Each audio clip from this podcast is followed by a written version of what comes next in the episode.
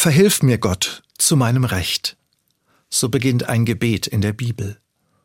Ich muss an die Menschen in der Ukraine denken, deren Häuser und Städte zerbombt sind und die so viel verloren haben, ihre Heimat, Gesundheit und Leben. Oder an die Menschen in Russland, die gegen den Krieg protestieren und dafür eingesperrt werden. An die vielen, die nichts getan haben und trotzdem unter den Folgen leiden. Verhilf mir, Gott, zu meinem Recht. Tausendfach schreit diese Klage zum Himmel, jeden Tag, nicht nur in den Krisengebieten. So rufen auch die, die kein Gehör finden in der eigenen Familie, die Anfeindungen erleiden in der Nachbarschaft oder am Arbeitsplatz. Wenn Menschen ungerecht behandelt werden, wühlt mich das auf. Ich kann einfach nicht darüber hinwegsehen und weitermachen, als sei nichts geschehen.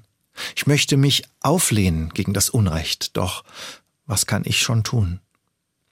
Auf jeden Fall kann ich Gott bitten, dass mich die Wut nicht zerfrisst, dass Trauer mich nicht lähmt. Ich kann beten, dass ich nicht zynisch werde und bitter, denn das passiert so schnell, wenn ich sehe, wie Unrecht überhand nimmt.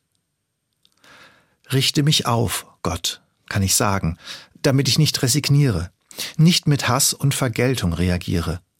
Ich weiß doch, es geht darum, Gräben zu überwinden, damit wir wieder zusammenkommen.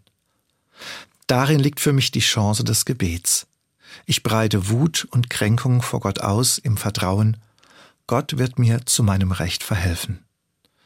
Das gibt mir Kraft, die Stimmen derer zu verstärken, die rufen, Verhilf mir Gott zu meinem Recht.